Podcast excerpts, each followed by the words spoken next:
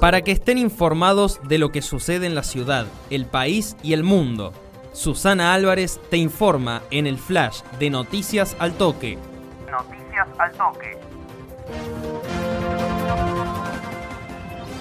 Miércoles 23 de febrero de 2022, TELAM nos trae noticias del ámbito económico. El Banco Mundial confirmó créditos por 2 mil millones de dólares para Argentina. El anuncio se realizó tras una reunión entre Martín Guzmán, Gustavo Vélez y el director de operaciones del Banco Mundial, quien destacó el crecimiento logrado por la Argentina en 2021. También de TELAM, coronavirus en el país, la curva de contagios sigue en descenso, aunque las autoridades piden mantener el cuidado. Los sanitaristas de distintas provincias instaron a la población a mantener los protocolos y la vacunación ante el inminente inicio del ciclo electivo escolar previsto para el 2 de marzo. Clarín, incendios en Corrientes. A pedido de la oposición y en medio de los cruces, el ministro Juan Cabandier deberá dar explicaciones en el Senado. Será este miércoles en la Comisión de Ambiente que quedó finalmente conformada y seguirá presidida por el PRO. Mientras tanto, y tal como informa el portal CBA24N respecto de los incendios, cientos de brigadistas continúan en la dura lucha contra el fuego en Corrientes. La zona más afectada es el norte de la provincia, en los departamentos de Ituzaingó, San Miguel y Santo Tomé. La buena noticia, por otro lado, también la trae CBA24N. Reportan el enero con menos muertes por accidentes viales en los últimos 14 años. Es en comparación con estadísticas del mismo periodo, contabilizadas desde el 2008, pese a que hubo un movimiento récord en las rutas argentinas. El reporte mensual de siniestralidad elaborado por la Dirección de Estadística Vial Nacional registró 326 víctimas fatales en accidentes de tránsito durante el mes pasado, por lo que enero de 2022 es el que registró menos muertos de los últimos 14 años, señaló Pablo Martínez Cariñano, director ejecutivo de la Agencia Nacional de Seguridad Vial de la Nación.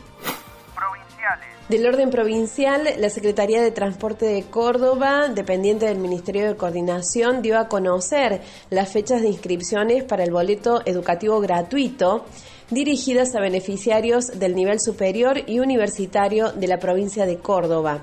En este caso, las inscripciones al boleto educativo gratuito podrán realizarse desde el 28 de marzo y el comienzo de clases será el 4 de abril, momento en el que quedará habilitado el uso del boleto. Por otro lado, para estudiantes y docentes de los niveles inicial, primario y secundario, recordamos que las inscripciones al boleto educativo gratuito se encuentran abiertas desde el 14 de febrero. El trámite se hace en la plataforma Ciudadano Digital Nivel 2 y se realiza 100% online a través del formulario único de postulantes de CIDI. En el orden local, en el marco de los carnavales 2022, el martes primero de marzo, los comercios, almacenes y empresas de la ciudad ofrecerán promociones, beneficios y descuentos para los vecinos y vecinas de Río Cuarto y la región. Se trata de la iniciativa Carnaval de Ofertas, producto del trabajo en conjunto entre la Secretaría de Desarrollo Económico, de Comercio e Industria y la Subsecretaría de Cultura del Gobierno de Río Cuarto con la CAMERC, CAMARC y CESIS.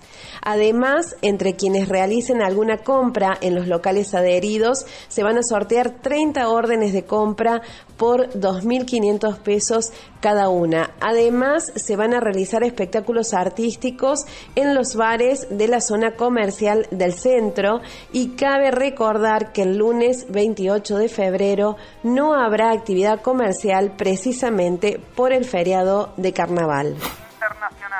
Cerramos con ABC Internacional, conflicto Rusia-Ucrania. Ucrania moviliza a 900.000 reservistas y urge a sus ciudadanos a salir de Rusia cuanto antes. Mientras tanto, el presidente ruso asegura que quiere todo el Donbass. Ucrania advierte además que toda la ONU está bajo ataque y Estados Unidos prepara nuevas sanciones.